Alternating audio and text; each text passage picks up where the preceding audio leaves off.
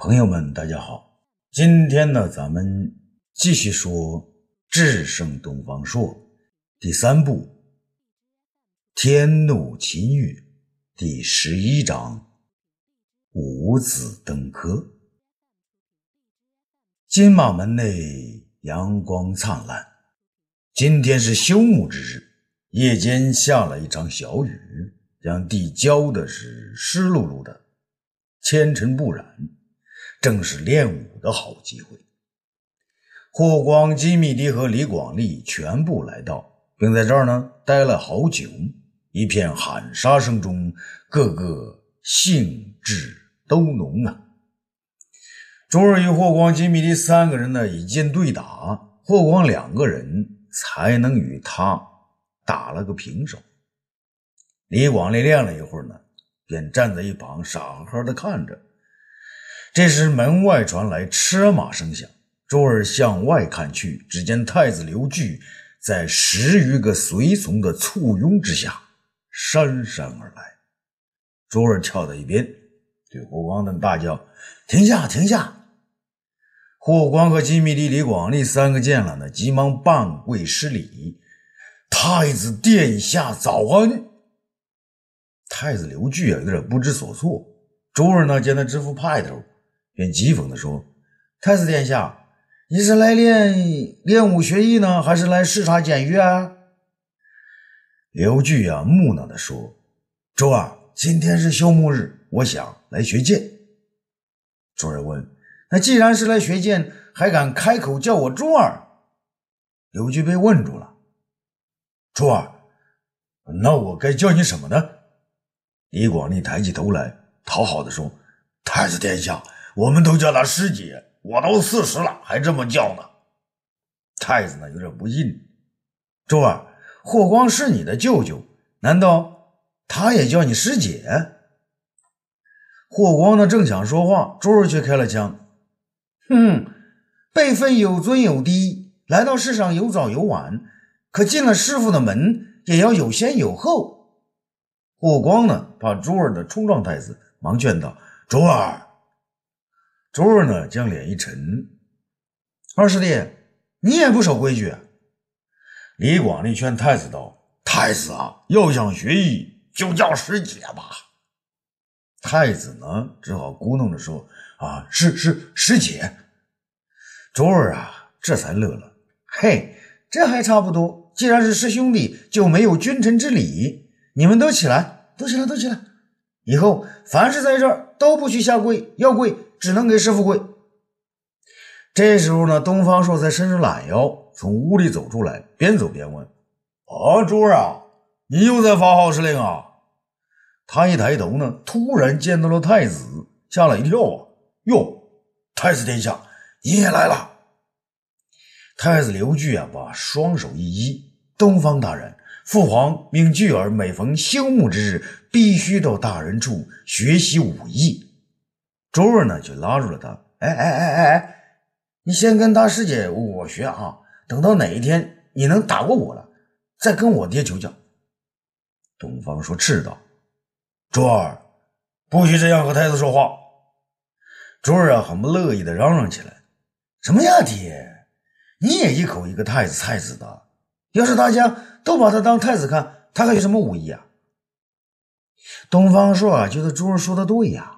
便看了看太子，不料太子啊明白这些道理，急忙说道：“东方大人，师姐她说的对，巨儿我既来此地就是学生，哎，就要遵从师门规矩，就应该听师姐的。”珠儿脸上笑开了花，哎，这就对了嘛！还有，你听好了，这是皇宫的金马门，不是什么荒山野岭要人守护，你以后不许带这么多人来。带来的人也都全部留在金马门外头，不许进来。太子此时呢也放开了，他恭顺的答应道：“啊，是师姐，小师弟听令。”然后呢转过脸脸来对众多的侍从说：“啊，你们听好了，全给我出去，通通嗯到这个金马门门外待着，以后不许再跟来。”太子的侍从们呢纷纷退出。周儿高兴的点点头，对霍光和金米帝说。好，二师弟、三师弟，你们两个自己练。然后呢，又对吕广利说：“小师弟，来，你陪我练一阵子，让太子先看一看。”李广利却叫了起来：“哎，大师姐，你这话就不对了。那太子来了，我就不是小师弟了。”周儿就怒了起来：“胡说！太子来了，他是四师弟，你还是小师弟。”李广利呢，直嚷嚷：“师姐，你这不是偏心吗？”少废话，看剑！周儿啊，长剑一挥，便向李广利刺来。李广利啊，笨拙的持剑对垒，多次被周儿击中。周儿呢，事实上也是点到为止。那李广利眨眼之间，连招架之功都没了，急得在地上乱滚。地上呢，有些坑洼之处，还有夜里这个落下没有干透的雨水啊，一会儿啊，便将李广利身上染了个像像个泥猴，连胡子上都是泥浆。周儿故意在太子面前逞能啊，将李广利杀了个屁滚尿流，先叫啊师姐饶命啊，后来干脆叫起姑奶奶饶命来了。太子看到朱儿剑法呢如此厉害，先是有些吃惊啊，后来啊也是笑逐颜开。他一边笑啊，一边不断佩服的点着头，敬佩和爱慕之心油然而生。东方朔在远处看着二人的表情，眉头深深的皱了起来。光明宫内窗户尽头很不光明，武帝情绪低落，慢慢的走出宫门，在宫外小径上慢慢走着，举目望去，四周之物都是李夫人曾经沾染过的，不禁黯然神伤。这时，霍子侯领着李广利走了过来，后面跟着两个女人，一个是李广利的老婆，一个是昌邑王的奶妈。霍子侯叫道：“皇上，您看，我把昌邑王的奶妈、他的舅母、舅舅全都叫来了。”武帝走过来，从李广利老婆手中接过孩子，看了看，发现呢，他胖乎乎的。心情也就放松了一点，但他还是伤心的说：“哎，这个孩子命苦啊，生下了没几天便没了娘。”他又转过脸来对奶妈说：“你能补好这孩子吗？”奶妈说：“启奏皇上，这个孩子特别能吃，老奴的奶这么多都供不上他吃的。”好在他的舅妈奶更多，有他和我一块儿就行了。武帝看了看那个胖大胖女人，问李广利：“她是你老婆？”李广利哈着牙笑道：“啊，是的，皇上，奴才的老婆生了七个孩子，最小的一个才半岁。皇上您就放心吧，奴才的老丈人是杀猪的，他整天喝猪蹄汤，奶水可多了，保证让皇子饿不着。”武帝放心的点点头，呵呵，李广利，你的武艺学的怎么样了？李广利啊，哈腰加点头。啊，皇上，自从皇上要奴才拜东方大人为师，奴才就天天都在练功。这会儿，奴才能跟周儿打上几个回合了。武帝脸上这才有点笑意。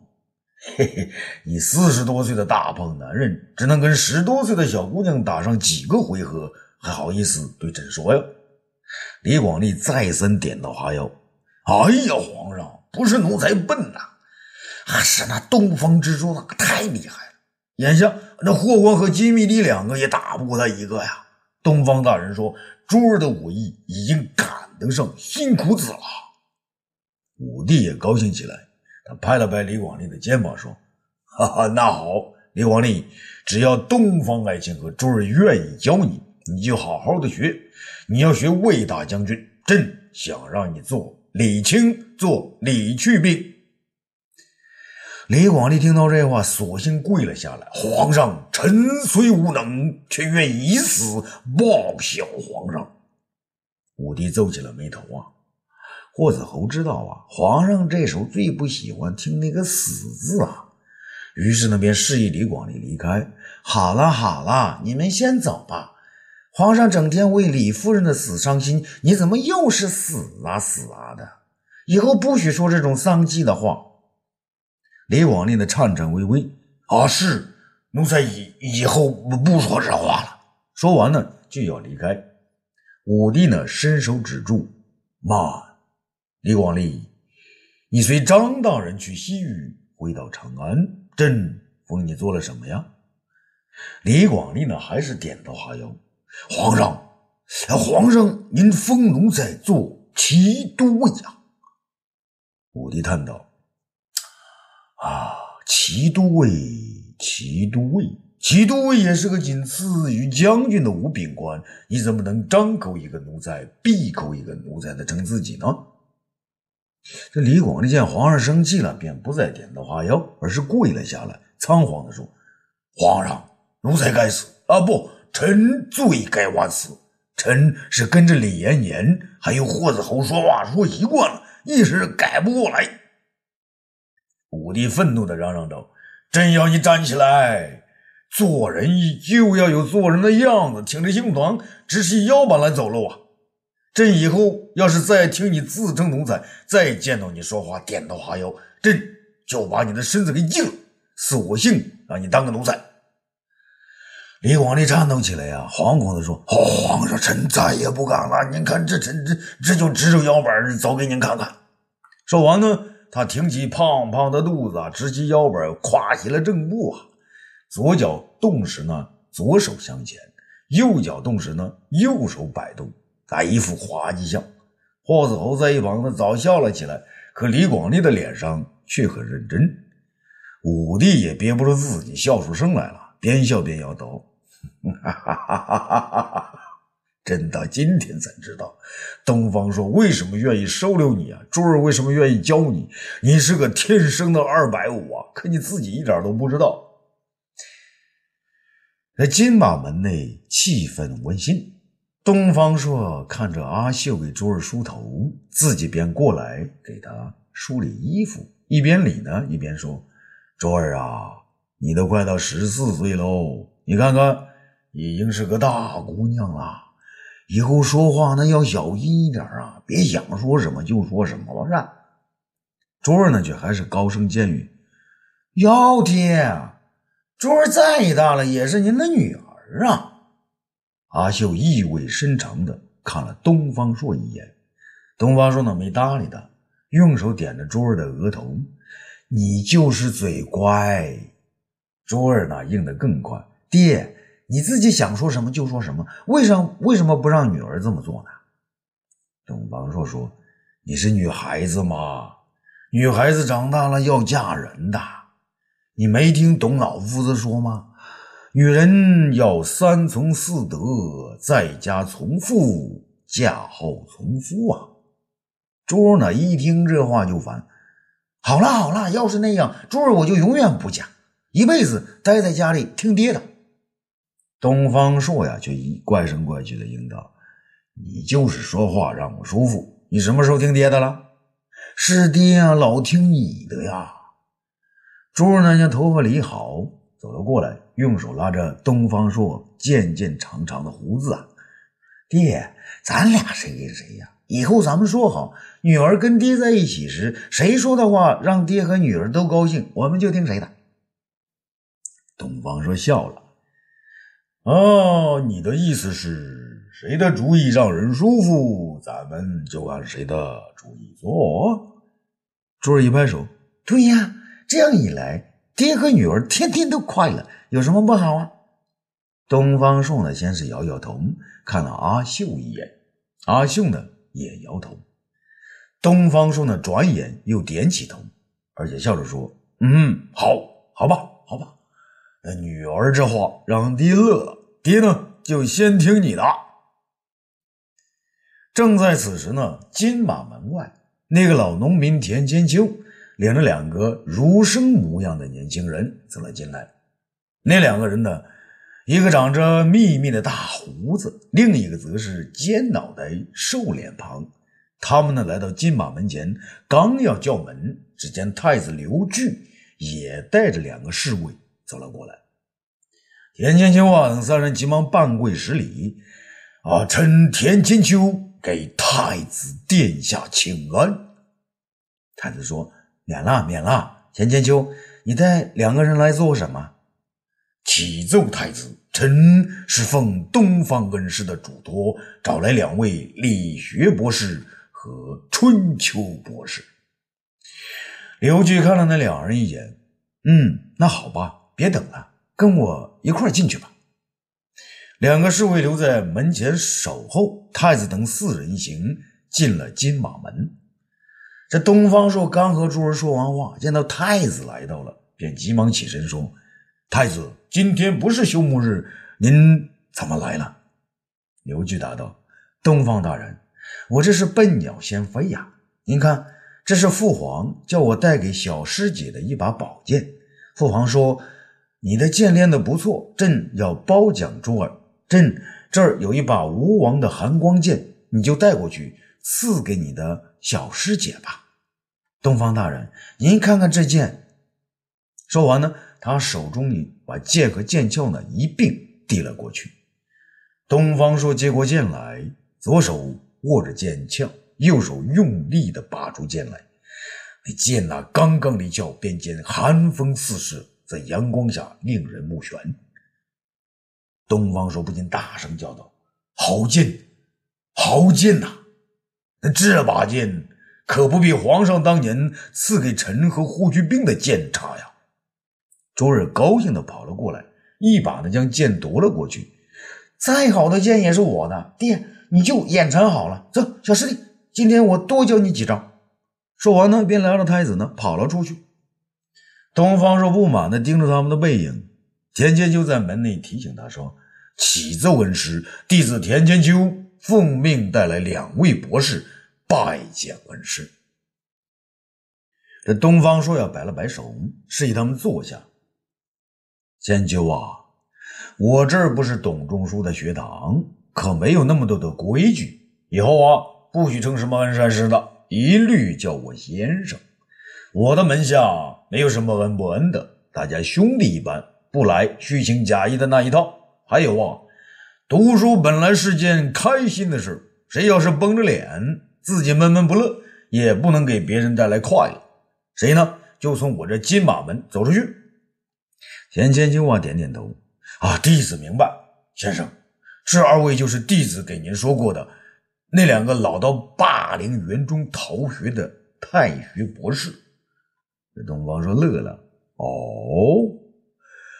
你们两个整天逃学，居然还当上了博士，好啊！你们自报家门，跟我说说。高个子的向前一揖：“东方先生，弟子倪宽久仰先生大名，今日能够登堂入室，实为三生有幸。”东方说：“看了他一眼，倪宽，那你的脑门那么窄，为什么偏偏要取个名字要叫叫叫宽呢？”尼官说：“先生，正因为弟子的脑门窄，奸父家父便希望弟子的心胸宽，所以才给弟子取名倪宽。”那大胡子在一旁插了话：“东方先生，倪宽私下告诉我们说，别看他的脑门小，可他的心里比天地还宽。还有啊，他姓倪，是人边一个儿字。”他还说过，他的姓名连在一起，意思就是儿子的脑袋才宽呐！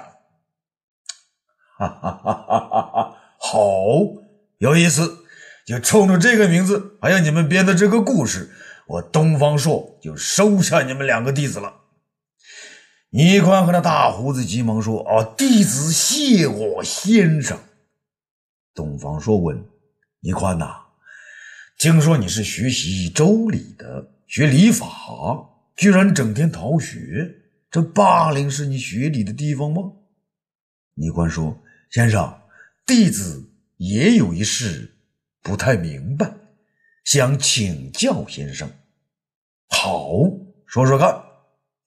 先生，先皇孝文皇帝以仁孝治天下，奉老子无为学说与民休息。世人称颂，可是孝文皇帝的陵墓偏偏要用霸陵名之，弟子实在不懂。